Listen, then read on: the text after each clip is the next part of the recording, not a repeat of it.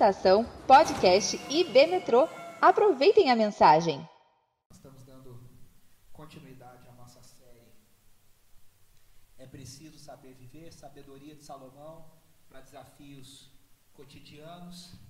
E nós temos falado a cada semana de trechos de Eclesiastes e depois também indo para a sabedoria de Provérbios, onde a gente tem aprendido com Salomão como vencer a cada semana os desafios que a vida do dia a dia nos coloca, perigos que a vida nos coloca no dia a dia. E hoje, e nós temos usado canções da música brasileira, da MPB, com frases muito emblemáticas que revelam muito. Todo grande crítico de arte vai dizer que para a gente entender a nossa sociedade, nós primeiros olhamos para as artes. Os artistas eles têm uma sensibilidade maior e eles captam o espírito da época, eles captam o que está acontecendo, eles colocam em, em, poesia, em pintura, em escultura, em qualquer tipo de arte, em música, o que a gente muitas vezes capta no coração das outras pessoas. É por isso que muitas vezes quando a gente escuta uma música, a gente fala assim, essa música, a gente cantou hoje, a Ex-me Aqui, essa música me traz muitas lembranças.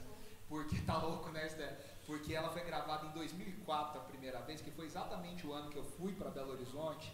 Então eu estava lá no, quando a gente ouviu a primeira vez e tudo.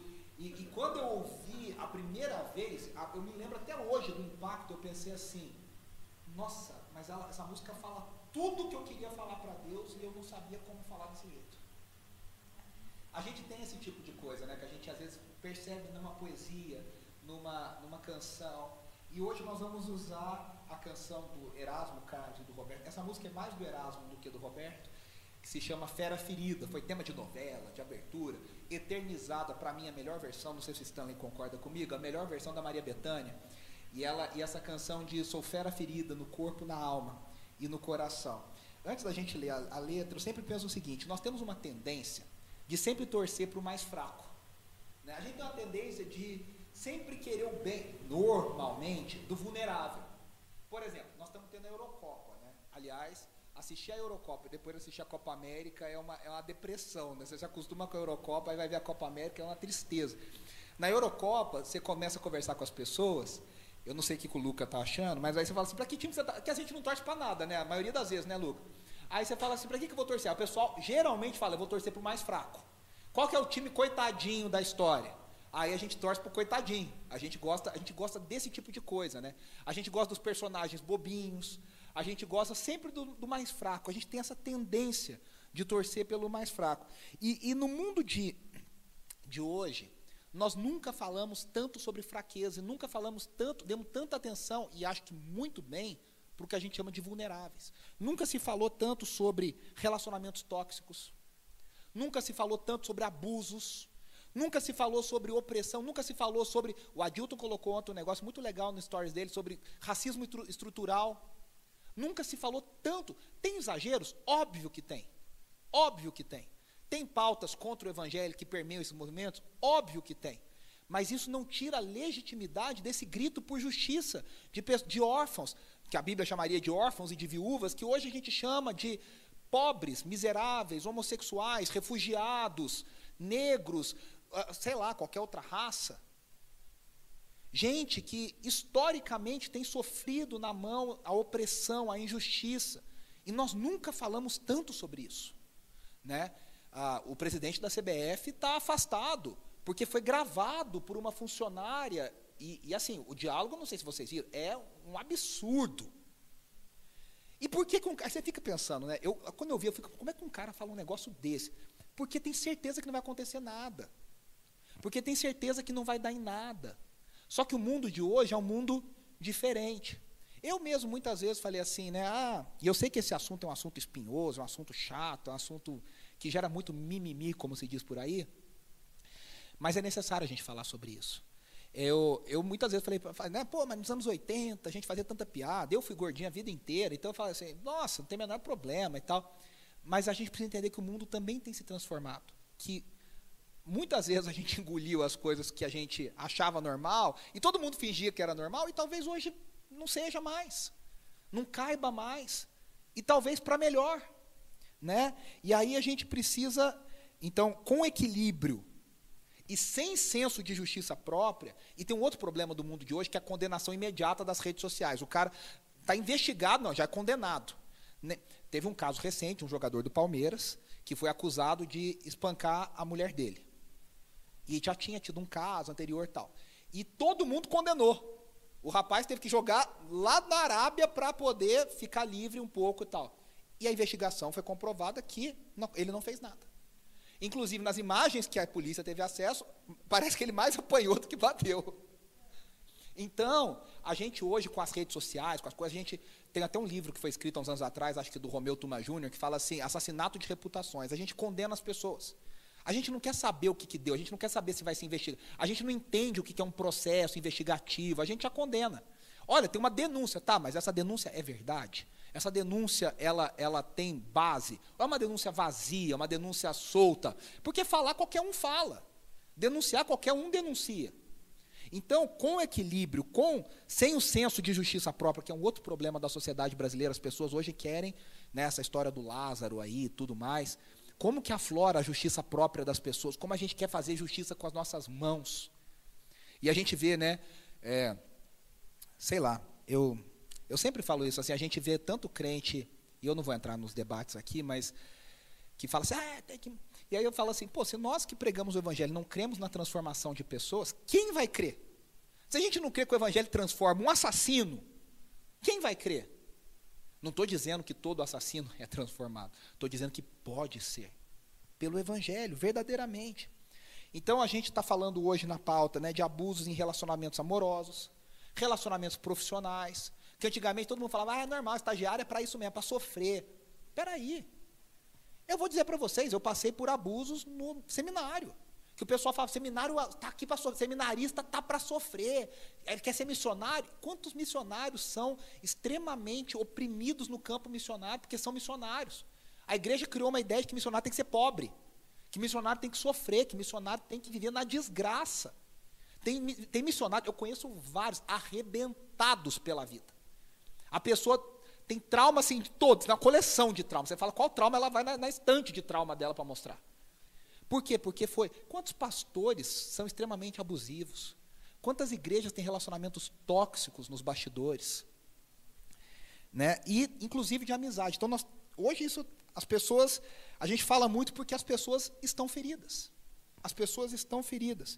E são feridas morais, feridas físicas, que se tornam grandes feridas emocionais. Quais são as crises, as doenças das pessoas? Feridas emocionais. Que desembocam em depressão, que desembocam em ansiedade, que desembocam em suicídio. Porque as pessoas estão feridas. Eu gosto muito de uma citação do Emílio Garófalo, querido pastor lá da reverendo Emílio Garófalo, lá de Brasília, que ele fala que desastres deixam marcas. E aí ele dá o exemplo do Katrina, ele, dá, ele diz que ele foi visitar New Orleans depois do Katrina, e ele fala que se você anda pela cidade, alguns bares, alguns pubs e tal, você consegue ver a marca da água, onde a água chegou nas paredes, da enchente. Lembra aquela enchente toda do Katrina e tal? Quem já teve a oportunidade, por exemplo, ir para Nova York e visitar o memorial do 11 de setembro, é assombroso, é assustador. Você vê as vigas tortas, é, restos. Eu tive a oportunidade de ir no Museu do Holocausto, em Jerusalém, e tem uma sala que você entra, o chão é todo de vidro. E embaixo do vidro tem os sapatos dos judeus que foram queimados nas câmaras de gás. E aí as, os desastres deixam marcas, e marcas na vida das pessoas. E essa música do Erasmo e do Roberto, ela conta de uma pessoa ferida por um abuso. Eu não sei se vocês já pararam para pensar, porque a gente é da abertura de novela, a gente canta e tal, mas essa música conta de uma pessoa que passou por um relacionamento tóxico. E ela está fugindo desse relacionamento, ela está fugindo desse abuso. Né? Como a Maria Bethânia eternizou, eu sempre imagino uma mulher, mas não quer dizer que só mulheres sofrem, homens também sofrem relacionamentos abusivos. Né? E ela está saindo desse relacionamento, e olha como é forte essa música. Ela diz: Acabei com tudo, escapei com vida, tive as roupas e os sonhos rasgados na minha saída mas saí ferido, sufocando o meu gemido. Fui o alvo perfeito, muitas vezes no peito, atingido. Animal arisco, domesticado, esquece o risco. Essa frase é muito forte. O animal é arisco, foi domesticado, baixou a guarda. Me deixei enganar e até me levar por você. Eu sei quanta tristeza eu tive, mas mesmo assim se vive, morrendo aos poucos por amor. Eu sei, o coração perdoa, mas não esquece à toa, e eu não me esqueci. E aí, olha o testemunho dessa pessoa, né? Eu andei demais, não olhei para trás. Era solto em meus passos, bicho livre, sem rumo, sem laços. Me senti sozinho, tropeçando em meu caminho, à procura de abrigo, uma ajuda, um lugar, um amigo. Animal ferido, por instinto decidido, os meus rastros desfiz, tentativa infeliz de esquecer. Eu sei que flores existiram, mas que não resistiram a vendavais constantes. Eu sei que as cicatrizes falam, mas as palavras calam o que eu não me esqueci. Não vou mudar. Esse caso não tem solução. Sou fera ferida, no corpo, na alma e no coração. É muito forte a letra dessa música.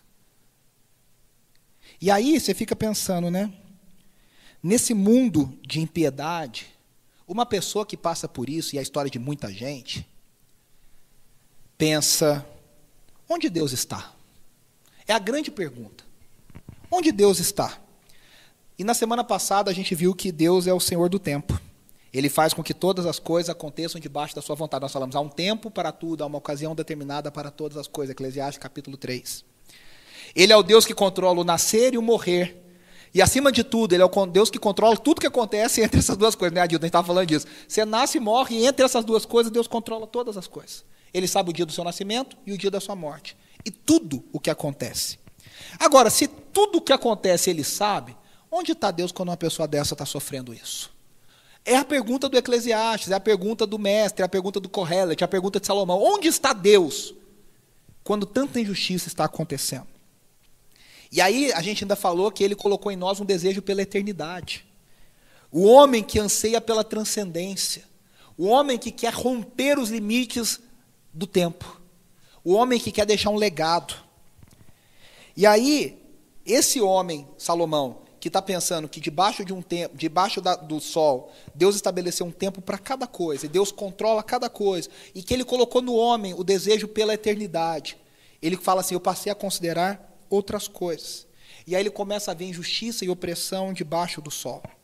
E aí ele vai listar alguns fatos que poderiam ser usados contra Deus. E a gente, eu queria que a gente lesse esse texto, que é um texto, é um texto grande, e eu vou voltando aos poucos, mas eu quero que você preste bastante atenção. Descobri também, está lá em Eclesiastes 3, a partir do versículo 16, nós vamos ler até o 4, 16. Descobri também que debaixo do sol, no lugar da justiça havia impiedade, no lugar da retidão, ainda mais impiedade. Pensei comigo mesmo: o justo e o ímpio, Deus julgará ambos, pois há um tempo para todo propósito, um tempo para tudo que acontece. Ele repete a ideia de que há um tempo para tudo. Também pensei: Deus prova os homens para que vejam que são como os animais. Eu achei muito interessante, porque nós, nós, nós somos fera ferida, somos animais, nós somos como os animais, ele diz. Também pensei: desculpa, o destino do homem é o mesmo do animal, o mesmo destino os aguarda. Assim como um morre, também morre o outro. Todos têm o mesmo fôlego de vida. O homem não tem vantagem alguma sobre o animal. Nada faz sentido. Todos vão para o mesmo lugar. Vieram todos do pó e ao pó todos retornarão. Quem pode dizer se o fôlego do homem sobe às alturas e se o fôlego do animal desce para a terra?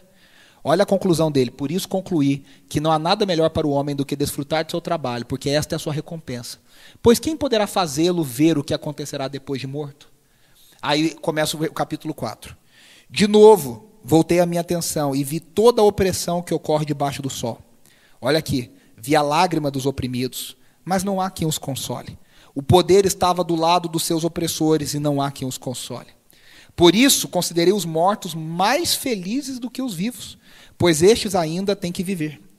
No entanto, melhor do que ambos é aquele que ainda não nasceu que não viu o mal que se faz debaixo do sol. Olha o tamanho da opressão e da injustiça que o Correlet está considerando. Melhor é quem não nasceu. E se nasceu, melhor é quem já morreu, para não ter que viver. Aí ele diz: Descobri que todo o trabalho e toda a realização surgem da competição que existe entre as pessoas. Mas isso também é absurdo, é correr atrás do vento. O tolo cruza os braços e destrói a própria vida. Melhor é ter um punhado com tranquilidade do que dois punhados à custa de muito esforço e de correr atrás do vento. Descobri ainda outra situação absurda debaixo do sol. Havia um homem totalmente solitário, não tinha filhos nem irmãos, trabalhava sem parar, contudo os seus olhos não se satisfaziam com a sua riqueza. Ele sequer perguntava: para que eu estou trabalhando tanto e por que razão deixo de me divertir? Isso também é um absurdo, é um trabalho muito ingrato. É melhor ter companhia do que estar sozinho, porque maior é a recompensa do trabalho de duas pessoas. Se um cair, o amigo pode ajudá-lo a levantar-se, mas pobre do homem que cai e não tem quem o ajude a levantar-se. E se dois dormirem juntos, vão manter-se aquecidos. Como, porém, manter-se aquecido sozinho? Um homem sozinho pode ser vencido, mas dois conseguem defender-se. Um cordão de três dobras não se rompe com facilidade. Isso aqui é um versículo usado para casamento, muitas vezes, mas não fala de casamento, está falando de amizade. Né? Melhor é um jovem pobre e sábio do que um rei idoso e tolo, que não mais aceita a repreensão. O jovem pode ter saído da prisão e chegado ao trono, ou pode ter nascido pobre no país daquele rei. Percebi que, ainda assim, o povo que vivia debaixo do sol seguia o jovem, o sucessor do rei. O número dos que aderiram a ele era incontável. A geração seguinte, porém, não ficou satisfeita com o sucessor. Isso também não faz sentido. É correr atrás do vento. Salomão considerou muitas formas de maldade, de injustiça no mundo. E há muitas formas. Olha, vou listar algumas aqui. Pensa nas vítimas de bala perdida. Esses dias saiu uma matéria de quantas grávidas morreram de bala perdida nos últimos tempos aqui no Brasil. Pense nas vítimas de grupos terroristas sei lá, como Estado Islâmico, que dizima, em Moçambique, pertinho de onde nós fomos até ano retrasado, as pessoas estão sendo decapitadas por radicais islâmicos. Pense nos grupos de extermínio na África, aqueles filmes que a gente assiste, tipo Diamante de Sangue, que de madrugada chega e vai matando todo mundo, e vai homens, mulheres, estupros, mortes, tortura. Pense nos negros vitimados por supremacistas, nos Estados Unidos por escravocratas. Historicamente, quem já viu os filmes, sabe do que nós estamos falando? Para ter uma ideia. Pense no Holocausto, que matou 6 milhões de judeus. O marido que deveria dar sua vida pela mulher se torna fonte de violência e de medo dentro de casa. Tem uma série na Netflix, é, nossa, esqueci o nome agora, é com aquela atriz Camila Morgado é, e o Edu, Edu Moscovis, que é alguma coisa. Isso, Bom Dia Verônica, né? Bom Dia Verônica, obrigado. Não sei se vocês assistiram, é a interpretação dos dois ali, é, a história até que é mais ou menos, mas a interpretação do Du Moscovitz e da Camila Morgado, ele um policial, só que é um marido opressor dentro de casa, e ela, a mulher reprimida, mas que ainda acha que a culpa é dela, é assustador, é assustador você pensar quanto de realidade existe naquilo. Né? Ele fala para ela, bom dia, passarinho, e ele vai lá e arrebenta ela. Quantas mulheres estão feridas? Mães e pais que se voltam contra os filhos, quanta notícia triste a gente teve. De mãe espancando o filho até a morte. De filhos, ao contrário, espancando e matando os pais sem amor nenhum. Professores que atacam seus alunos alunos que entram na escola matando todo mundo.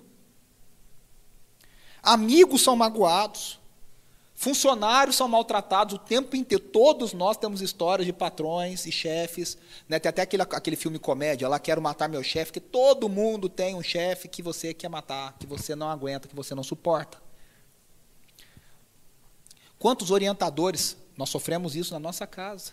Quantos orientadores de mestrado, de doutorado, acabam com a vida dos seus orientandos? Quantos colegas tentam passar o tapete em outros colegas? Isso é resultado de um mundo empoeirado. É muita poeira, é muita morte, é muita queda debaixo do sol. E aí, o Kohelet, Salomão, ele enxerga isso. Ele diz: olha só, Vou retomar aqui do texto. Descobri também que debaixo do sol, no lugar da justiça havia impiedade. No lugar da retidão, mais impiedade. De onde deveria vir justiça e retidão, vem impiedade e mais impiedade. Sabe aquilo? Você procura a polícia, que você acha que você vai encontrar proteção, e você encontra mais abuso. Você vai na justiça e você fala, pô, alguém vai me defender, e você é completamente escorraçado, enganado. A justiça ri da nossa cara todos os dias no Brasil. Os políticos riem da nossa cara todos os dias, impunidade. A pessoa vai reclamar no RH da empresa e ela que é demitida. Porque não se mexe naquela situação, naquele núcleo de poder. Aí ele fala, né? De novo voltei a minha atenção e vi toda a opressão que ocorre debaixo do sol, vi a lágrima dos oprimidos, mas não há quem os console. O poder estava do lado dos seus opressores, não há quem os console.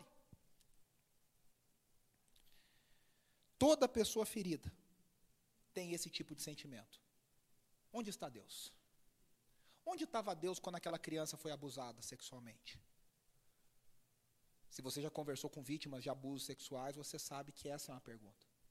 Onde estava Deus quando uma esposa foi assassinada na frente do marido? Quando uma mãe foi morta na frente do seu filho? Onde estava Deus? Esse é o grande questionamento. Todas as feridas, no fundo, no fundo, no fundo, a gente poderia resumir: por que, que Deus deixou acontecer isso comigo? Por que, que minha mãe morreu? Por que, que meu pai morreu? Por que, que fulano aconteceu isso? Por que, que ele me bateu? Por que, que ele me traiu? Por, por quê? Se Deus é bom, por que, que ele deixou isso acontecer comigo? E aí vem um senso muito forte de justiça própria. Né? A Andressa me ajudou a lembrar de algumas histórias de vingança. E a gente gosta dessas histórias de vingança porque a gente se sente representado nelas. E todas elas têm um senso de justiça forte. Olha só, aqui nós temos o Conde de Monte Cristo, clássico de Alexandre Dumas. Um homem que foi injustiçado, que foi enganado, volta por cima da carne. Por quê? Porque ele tem um amigo que está ajudando ele, que ajuda ele a descobrir um tesouro. E aí ele volta e vai se vingando um por um. E a gente fala, é isso mesmo, tem que se vingar um por um. Pega um por um. É ou não é? Tem até uma série na Netflix agora, que é parecida, só que é do Arsène Lupin. A série é com aquele Osmar Sy, que é Lupin. Que é a mesma coisa, o menino foi injustiçado, o pai foi morto por, por, por racismo e por... Era pobre, negro, imigrante no, na França. Foi morto. Na, na, verdade, ele foi condenado e se matou na prisão. E aí o filho vai criando um, um plano para tentar se vingar da família que fez aquilo. E a gente fica lá, tomara que ele consiga, né? Tomara que ele arrebente essa família. Os crentes estão tudo lá, glória a Deus, aleluia. Aí nós temos aqui o gladiador. Aqui no, por fundo, ó, se vocês olharem, está o Joaquim Phoenix e o Russell Crowe. O que, que, é a história do gladiador? Uma história, cá entre nós, que filme que é o gladiador? O, o Maximus, que é o Russell Crowe, era o general que ia suceder o rei, o imperador. Só que o imperador, o filho percebe o que vai acontecer, que ia ser deixado de lado, e o filho vai lá, mata o pai e assume o poder antes que o pai passasse a, sucessão. E aí o que acontece? Ele é vendido como escravo e todo mundo sabe a história. O que, que é esse né, entre nós, já faz tantos anos que eu vou dar spoiler. O que, que é o final? Ele prefere morrer, mas ele morre sabendo que ele se vingou do imperador. Ele se junta, até, até aquela cena que ele se junta à mulher e ao filho, toda aquela história de vingança. Mas existe aquilo no coração. Aqui tem uma série, eu não sei se vocês já viram, está na Amazon Prime, chamada Hunters, com Al Pacino. É sensacional essa série. São judeus isso aqui tem um fundo histórico, tá? Os Estados Unidos acolheram, por medo da União Soviética fazer o mesmo, vários nazistas de alta patente pós Segunda Guerra Mundial. E trocaram as identidades desses nazistas e acolheram ele, colocaram eles para trabalhar principalmente na NASA. E aí, um grupo de judeus, aqui agora já fictício, liderado pelo Alpatino, decide se vingar e começa a ir atrás desses nazistas escondidos em nomes americanos, em famílias americanas. E aí se chama Hunters. Então são judeus terroristas que vão contra os nazistas. Ou seja, terrorismo para resolver terrorismo, morte para resolver morte. E por último, nós temos a Malévola, que nesse filme com Angelina Jolie nos oferece uma, uma outra perspectiva. A Malévola é uma pessoa, nessa perspectiva, não sei se vocês viram esse filme dela, extremamente ferida. Ela foi uma pessoa mal interpretada, ferida, e chega uma hora que ela fala: Quer saber, eu vou me assumir assim. O pessoal acha que eu sou ruim, eu vou virar ruim. O pessoal acha que eu sou bruxa, eu vou virar bruxa. O pessoal acha que eu sou isso, eu vou virar isso. Mas no fundo é uma pessoa extremamente carente, mal compreendida e ferida. Aliás, está na moda essa coisa de reinterpretar os vilões para a gente ver o que está por trás. A minha mãe dizia uma coisa, a Andressa ri de mim, sempre que eu falo isso, minha mãe fala assim, ninguém é chato porque quer, ninguém é egoísta porque quer, todo mundo tem uma história. A pessoa pode ser um porre, pode ser chata, mas ela tem um porquê de ser, ela tem uma história. E quando você compreende a história daquela pessoa, geralmente você desenvolve uma empatia por essas pessoas. Mas o que, que acontece? Todas essas histórias da vida, da ficção e da vida real nos mostram o seguinte: a pessoa ferida, ela se isola. E ao fazer isso, geralmente ela foca em alguma coisa. Então ela vai focar ou no trabalho, ou na vingança, ou num plano, ela vai focar em alguma coisa e ela vai ser genial naquilo. Porque ela não tem ninguém. Ela é sozinha, ela é isolada. Ela se protege. E aí, além de tudo, ela se acha dona da verdade. Ela toma as rédeas da sua história nas, nas. Fala, agora eu vou fazer o meu destino. Eu vou construir a minha história. Até aqui me feriram, mas agora eu sou o dono do negócio. Eu sou a dona do negócio. E aí, olha como a Bíblia mostra isso. Olha como Salomão fala exatamente disso. Havia um homem totalmente solitário. Não tinha filho, não tinha irmão, trabalhava sem parar. Contudo, seus olhos não se satisfaziam com a sua riqueza. Ele sequer perguntava para quem estou trabalhando tanto e por que razão deixe me divertir. Isso também é um absurdo. Olha de baixo. Melhor é um jovem pobre e sábio do que um rei idoso e tolo que não mais aceita a repreensão. A pessoa, de novo, a pessoa ferida, qualquer tipo de ferida, ela se isola, ela foca em alguma coisa de forma doentia, ou em tecnologia, ou em trabalho, ou em algum, ela vai focar em alguma coisa e vai ser animal naquilo. E ela acha que agora é ela que determina a sua vida. Ela que vai, se Deus deixou me acontecer, agora deixa Deus para lá e deixa eu resolver minha vida. E aí, o Kohelet, Salomão, o mestre, vai combater cada um desses aspectos da vida da pessoa ferida, da pessoa oprimida, da pessoa injustiçada. A gente já vai voltar aqui, guarde isso. Quando a gente pensa na injustiça, imediatamente Salomão lembra da justiça de Deus. E ele olha para a morte como parte da solução. E é estranho a gente pensar na morte como parte da solução. Eu estava lendo um comentarista que estava dizendo que o mundo de hoje a gente procura evitar a morte a tudo quanto é preço. A gente mascara a morte de tudo quanto é jeito. A gente usa, a gente viu essa semana a reunion dos Friends, e eu sou apaixonado por, por Friends, eu não sei se vocês gostam também, mas a gente ficou chocado, chocado, chocado com a aparência dele, mas chocado. Porque assim, cá entre nós, eu vejo eles há 20 anos, mas faz 20 anos que eles estão iguais, porque eu vejo o mesmo, o mesmo episódio, né? Estão idênticos. Então, hoje eles têm quase que a idade que eu tenho. É, é um negócio quase assim, cresceu ali, sabe? Esses 20 anos eram muito bem. Quando você vê a realidade e você vê como as pessoas estão, aquilo ali deu um choque assim inicial, assim, de. Nossa, foi assustador. Mas você vê, é botox, dá para ver, é botox. Você fala, gente, é gente bonita, é gente rica, é gente. Para que, que precisa disso? Mas as pessoas querem evitar ao máximo a morte. Não se fala nisso, não se toca nesse assunto. A gente não, não quer, a gente esconde. E no mundo antigo as coisas não eram assim, porque a morte estava sempre muito presente na vida das pessoas. A morte era uma realidade muito constante na vida das pessoas. A, na verdade, a morte era a maior probabilidade. De você morrer na infância, as taxas de mortalidade eram altíssimas na infância. As probabilidades de pegar uma doença eram imensas. Os terrores, os animais, as situações. Além de tudo, a expectativa de vida era super baixa. Então, a morte era algo que você tinha que encarar. Mas Salomão olha para a morte, ele olha para a morte como a morte faz parte disso. Primeiro, por quê? Porque a morte nos coloca diante do julgamento de Deus. Salomão traz a perspectiva de que todos que morrerem serão julgados por Deus. A ideia de que nessa vida a, opressão pode vencer, a injustiça pode passar, mas diante de Deus não vai passar. Então a morte é aquela que nivela, é a morte é aquela que coloca todo mundo diante de Deus. É a perspectiva eterna de que Deus irá julgar e punir o insensato, de que ele não vai prosperar. Aí você fala, pô, mas ele morreu próspero. Então, mas na outra vida ele não vai prosperar. Ele não vai ter outra vida. Ele vai passar pelo dano da segunda morte. É uma perspectiva de eternidade. A morte nos coloca diante da justiça de Deus. E Deus odeia a injustiça. Olha alguns trechos para mostrar. A gente fala assim: ah, mas Deus deixou. Mas olha como Deus odeia a injustiça. Isaías 10, de 1 a 4. Ai daqueles que fazem leis injustas, que escrevem decretos opressores. Para, a gente sabe quando, sabe quando a gente abre as notícias do Brasil e você fica pensando, esse pessoal está zoando com a nossa cara, não é possível.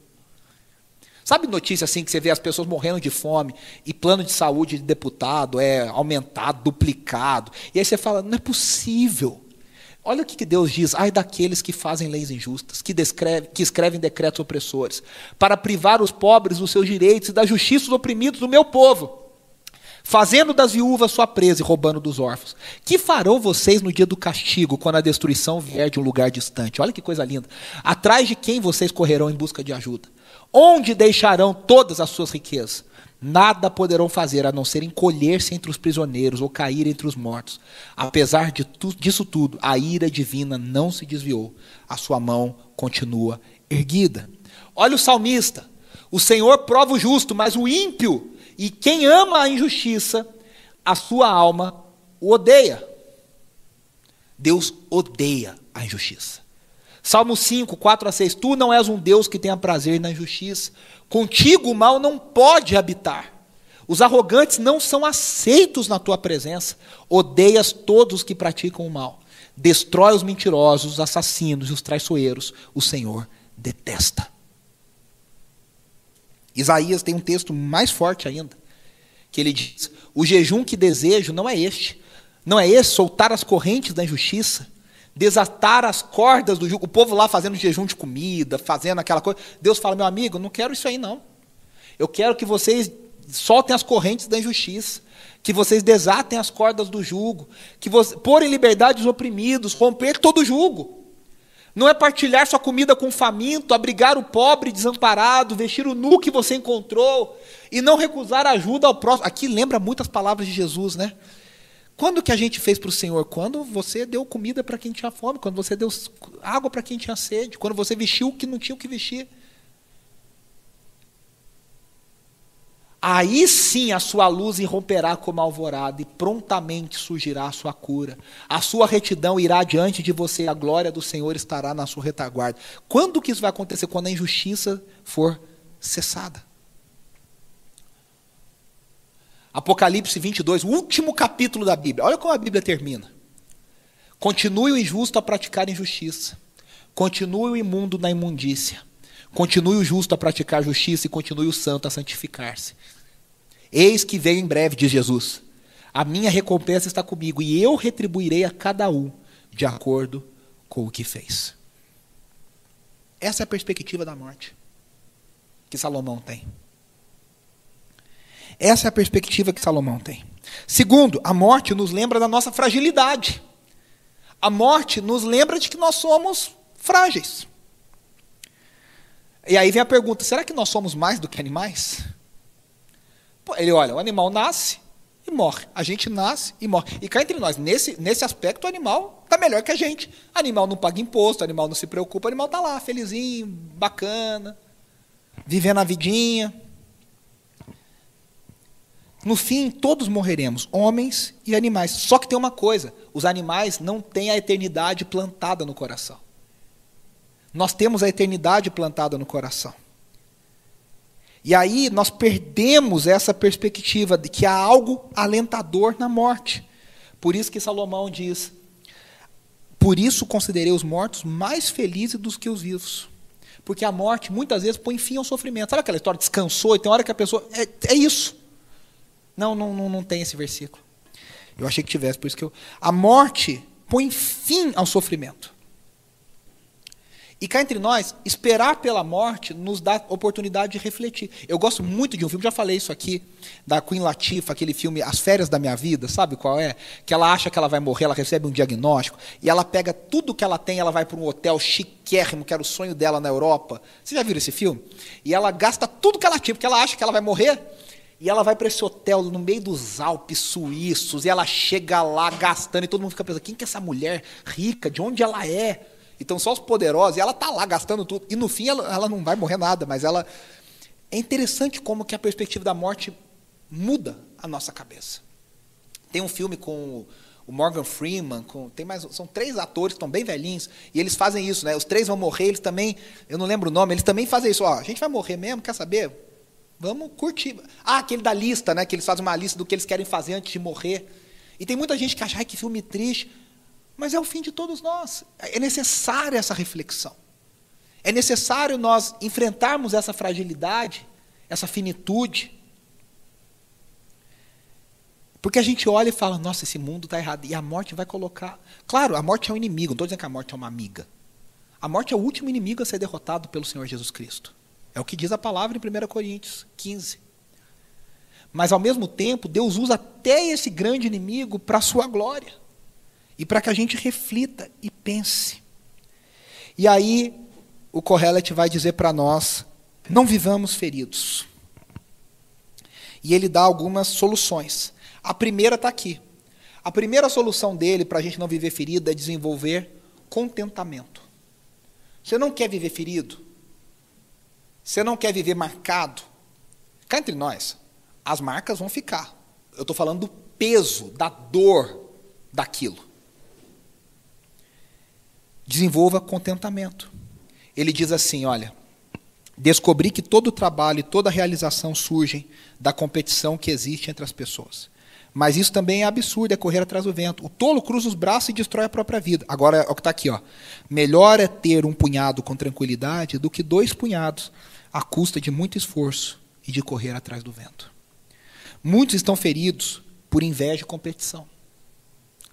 Aí você fala, ah, mas relacionamento de marido e mulher tem muita inveja, muita competição. Relacionamento entre amigos, entre pais e filhos. Quantas mães têm inveja da filha e filhas invejas da mãe, inveja da mãe? Muitos estão feridos porque sempre querem mais, mais, mais. Sempre esperam mais das pessoas. Sabe aquela pessoa que nunca tem fim, nunca está bom? Pensa se isso não é a causa de muitas feridas. Salomão aponta que nem trabalhar demais e nem ficar sem fazer nada. Nem se matar de trabalhar e nem o tolo que cruza o braço e fala, ah, então beleza. Eu coloquei aqui assim, ó, nem ser workaholic e nem viver de Hakuna Matata. Quem lembra do Rei Leão lembra. Hakuna Matata. A filosofia do Timão e Pumba. É lindo dizer. Hakuna Matata. Você vai entender. Os seus problemas você vai esquecer. Isso é viver. Hakuna Matata. Nenhuma coisa nem outra, meu amigo. Você não tem que se matar de trabalhar e nem largar e falar assim, aqui eu esqueço de tudo, aqui é só good vibes, como o pessoal fala por aí. A resposta não está em nenhuma dessas duas coisas. O contentamento é o equilíbrio dessas duas coisas. Olha que Provérbios, o próprio Salomão diz: é melhor ter pouco com o temor do Senhor do que grande riqueza com inquietação. É a gente aprender que aquilo que Deus nos deu, Deus nos deu. E aquilo que a gente tem. É que no mundo de hoje, cá entre nós, a gente sofre muito, porque a gente tem muito acesso à, coisa dos outros. A gente vê muito a vida dos outros. Antigamente, você vê a vida dos artistas, olha, você tinha que comprar revista, era de vez em quando, era assim. Hoje você vê a casa, o carro, você fica pensando, caramba, eu estou aqui ralando para ter um negocinho assim e tal, o cara tem isso, a gente sempre acha que a gente está mal na fita. A gente é muito bombardeado de propaganda o tempo inteiro. E a propaganda faz a gente achar que a gente sempre precisa de mais, mais, mais. Quantas feridas surgem no coração de relacionamentos porque a pessoa fala de filhos e pais, por exemplo, que o filho fala: você não me dá nada, eu preciso de mais. Quantos pais querem se fazer nos filhos e querem curar os próprios traumas nos filhos, e querem que o filho viva a vida dele que ele não viveu. E isso destrói a vida dos filhos. Contentamento. A segunda solução é relacionamentos verdadeiros, saudáveis. E aqui eu acho que tem que ter um passo da pessoa ferida, porque a pessoa ferida se isola. É aquele passo de confiança de nem todo mundo é desse jeito. Nem todo. E cá entre nós, a, a nossa tendência é se isolar. Quem passou por um luto muito grande, por exemplo, a tendência sua é querer se trancar na sua, na sua caverna e pensar, quer saber? Ah, não vou nem. Sabe, eu tinha, eu tinha um amigo. A gente, eu trabalhei no seminário né, durante oito anos. E todo final de ano, os alunos iam embora. Imagina você viver 24 horas com aqueles meninos. E no final do ano eles iam embora. E era um sofrimento. Eu ficava uma semana em depressão, assim, porque era aquela coisa triste, que você ficava, puxa, era, convivia na tua casa, a gente tinha a mesma idade. Eu era professor deles, mas era uma coisa muito próxima. Ia cento e tantos alunos embora, de repente, nunca mais viu. O outro morava lá em Portugal, outro na, em Rondônia, o outro não sei aonde. Cada um no lugar, a gente nunca mais viu algumas pessoas.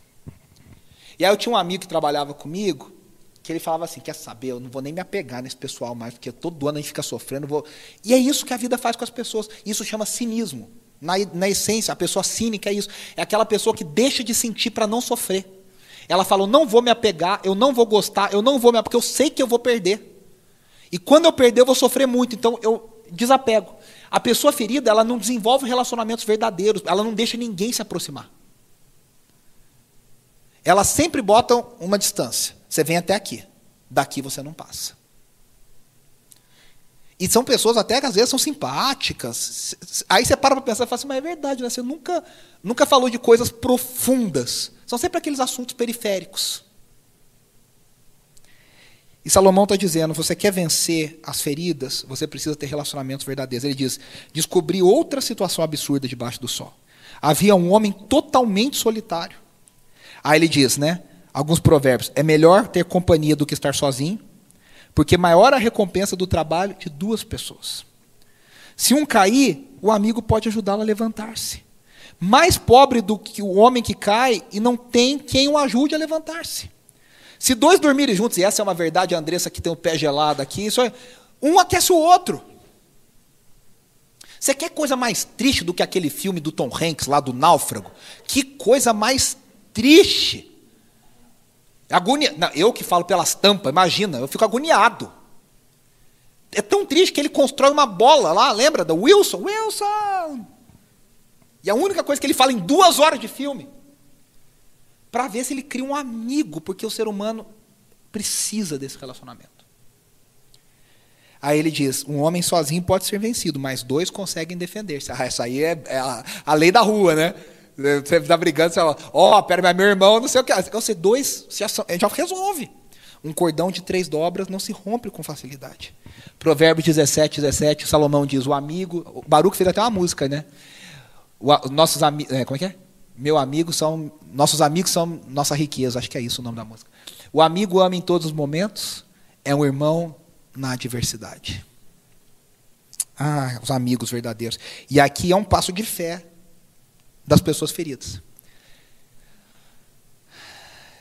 Sabe aquela pessoa que. Eu vi isso, por exemplo, no caso do meu pai. Meu pai perdeu minha mãe depois de 36 anos juntos. Meu pai hoje é casado de novo, mas no começo ele precisou pensar assim: nossa, será que eu enfrento isso de novo? Será que eu vou me abrir de novo? E será que eu vou sofrer de novo? É muito difícil.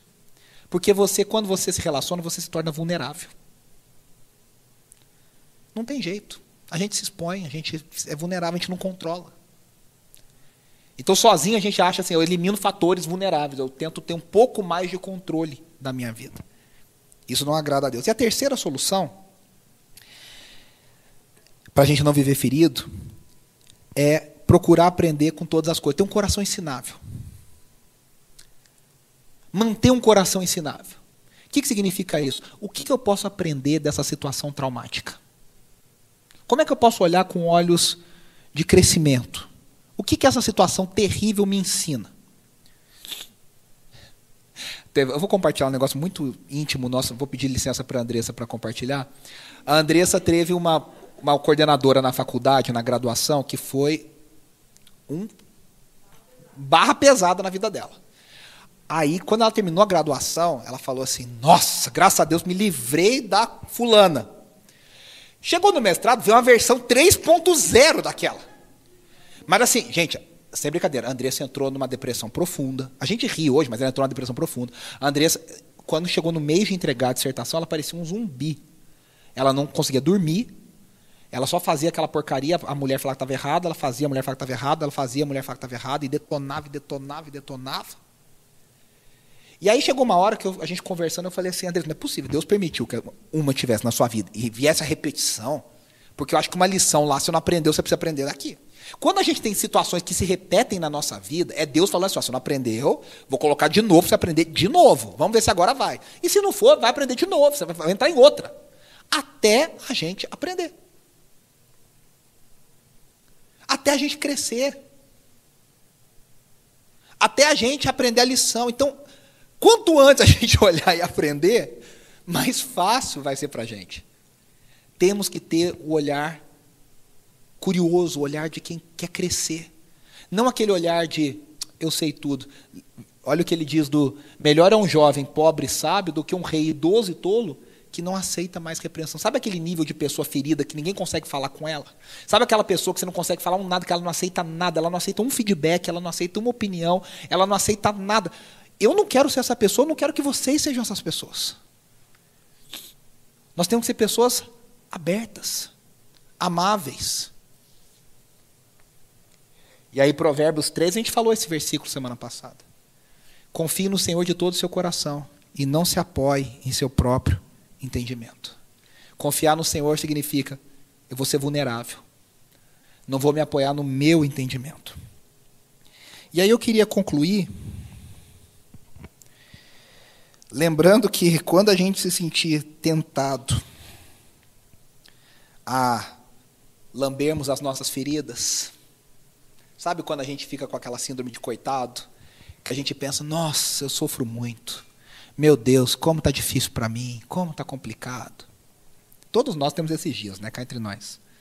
Que a gente se sente mais a gente se sente o marido mais perseguido, a gente se sente o filho mais injustiçado, a gente se sente o amigo esquecido. Quando a gente tiver nesses dias que a gente achar que, sofre, que sofremos abusos, que sofremos opressão e não achar que a gente tiver certeza, a gente tem uma vantagem ainda de Salomão a gente pode se lembrar de Jesus. Aquele que veio acima do sol para debaixo do sol. E ele sim sofreu todo tipo de abuso, todo tipo de injustiça, todo tipo de opressão, sem culpa nenhuma. Em meu lugar e no seu lugar. Quando a gente olha para Jesus, as nossas resumo da ópera, os nossos argumentos caem por terra. Aí você não consegue falar aquela frase, eu sou crente, mas não sou bobo. Você é crente e é bobo. É que na verdade você não é bobo, você é obediente. Diante do exemplo de Cristo, como é que a gente consegue fazer, levantar a mão para falar, oh, mas eu, eu tenho uma, uma coisa para dizer aqui. O Tim Keller fala isso no livro dele sobre casamento. Ele fala, quando você achar que a sua esposa ou a esposa achar que o marido são muito egoístas, ele falou, antes pensa em você primeiro. É isso. Quando a gente achar, você fala, mas Cristo sofreu toda a injustiça. Eu sou um, um abençoado. Porque a minha condenação ele levou, o meu pecado ele levou, a minha injustiça ele sofreu. E aí a gente entende que a gente pode viver ferido, talvez para sempre, mas não com a dor da ferida, não com, a, com as mazelas das feridas, a gente pode ser livre, leve. Eu só quero fazer uma ressalva, e eu termino com isso aqui. Que isso não significa que, e aí no mundo evangélico é preciso ser mencionado isso, que casos sérios de violência doméstica, de injustiça, não precisem ser tratados nas instâncias devidas. Tem muito pastor, às vezes, lideranças, que passam um pano, como diz hoje, falam, não, é, a mulher tem que aguentar calada, a mulher está sofrendo violência doméstica. Esse tipo de coisa, não significa, entendam, eu estou falando de casos que já aconteceram, de situações que já não significa que a gente não pode tratar, investigar, levar para a justiça, denunciar. Cada coisa na sua devida situação. Então acho que isso ficou bem claro para todos nós. Mas a gente precisa, depois que já fomos vítima, que já aconteceu, nós precisamos lidar com essa dor. Desse jeito que nós refletimos aqui. Você pode fechar os seus olhos, você que está em casa também, se quiser, nos acompanhando. Senhor, nós entregamos a Ti a nossa justiça própria, nós entregamos a Ti a nossa vida, nós entregamos a Ti todas as nossas coisas. Nós sabemos que nada nos acontece entre o nascer e morrer. Debaixo, fora da Tua vontade. Tudo nos ocorre debaixo da Tua vontade. E nós te pedimos a graça do Senhor para termos um coração ensinável, para termos relacionamentos verdadeiros, para termos contentamento, para não sermos pessoas machucadas, pessoas com feridas abertas, mas que nós sejamos pessoas curadas pelo Senhor. Pessoas que vão usar essas feridas para curar outros, para abençoar outros, para testemunhar aos outros, para que nós sejamos instrumento de cura na vida de outras pessoas. Que o Senhor nos cure, que o Senhor nos lave, que o Senhor nos limpe, que o Senhor nos abençoe em todo o tempo, em todo o tempo. Essa é a nossa oração, no nome do teu filho, Jesus. Amém, amém e amém. Antes da gente encerrar, agora eu vi que a Stephanie estava falando que o slide estava com o, o, tema da mensagem da semana passada, né? Mas tudo bem, faz, passou. Eu quero só falar de três livros que chegaram essa semana, na verdade quatro, que na, na nossa livraria, quem quiser adquirir, lembrando que todos os livros estão com 20% de desconto aqui, do preço da editora livro maravilhoso do Tim Keller. Vou falar de três. O Keller é assim, né? O Keller escreveu receita de bolo, você compra porque o cara é sensacional, maravilhoso. Esse aqui é um novo dele chamado Nascimento, Casamento e Morte. O Adilto, na maldade, falou que casamento e morte é a sequência natural da coisa mesmo. Como encontrar Deus nos eventos mais significativos da vida, né? É, o Fábio, se tivesse aqui, ele ia falar para você que você tem razão. O Fábio vive brincando com isso também. É, muito bacana, muito legal. Lançamento mesmo, saiu mês passado esse aqui. Outros dois deles são aqueles devocionais que eu já falei, de Salmos e de Provérbios. Esse é maravilhoso, um ano em Provérbios. É, a sabedoria de Deus. São devocionais pequenos, muito, muito legais. E o novo deles, para os casados, é o significado do casamento, que é um livro que é o livro eles transformaram em devocional dele e da esposa. São uh, um ano de. Às vezes, casais ficam, o que a gente vai orar junto, vai ler junto e tal. Muito, muito, muito legal. E a último, o último lançamento que a gente tem também é, é de um autor que eu gosto muito, chamado Kevin DeYoung. É, e esse livro chama Os Dez Mandamentos. Aí ele fala: os Dez Mandamentos ainda valem para os dias de hoje, que a gente tem a impressão tão de lei de Moisés e tal. E aí ele vai falar sobre como aplicar os Dez Mandamentos no mundo de hoje. Também muito interessante. E temos muitas outras coisas ali, C.S. Lewis e tal. Quando você compra ali, além de você ter o desconto, você abençoa a nossa igreja também, porque parte disso é revertido para a nossa igreja também. Tá bom? Lembrando, então, é, essa semana não tem reunião de oração, né, Esther? Mas na terça que vem tem. Ah, vou pedir para quem nos visita, se puder deixar o, o e-mail com a Lilian ali atrás, só para a gente ter um contato com vocês. E realmente desejar uma semana muito abençoada. Vamos ficar em pé para a gente orar, para a gente encerrar? Se o pessoal da banda quiser vir para a gente cantar mais uma vez o Santo, Santo, Santo, acho que seria uma boa, hein? Terminar louvando e agradecendo. Vocês são sempre muito bem-vindos. Que Deus os abençoe na nossa semana. Vamos orar? Senhor, nós te pedimos a tua bênção sobre nós. Obrigado por esse tempo de celebração, de edificação, de reflexão, de adoração na tua presença. Obrigado pela vida de cada um, obrigado, obrigado pela vida da nossa comunidade. Que o Senhor nos abençoe em todo o tempo. Abençoe a nossa semana, todos os nossos desafios, nossa vida familiar, nossa vida pessoal, nossa vida ah, profissional, financeira nossa saúde, que o Senhor nos guarde, nos oriente, nos traga crescimento, que nós possamos refletir em tudo isso que nós falamos hoje e possamos crescer em maturidade, mais parecidos com Jesus. Que a tua bênção, o teu espírito estejam sempre conosco, que nós, acima de tudo, sejamos tuas testemunhas, abençoemos a vida das pessoas com quem a gente convive, convive e que a gente possa realmente ser um farol da tua luz nesse mundo tão escuro. Essa é a nossa oração, o nosso desejo, o meu desejo na vida de cada um dos meus irmãos, das minhas irmãs, nessa semana e no dia de hoje. No nome de Jesus. Amém e amém.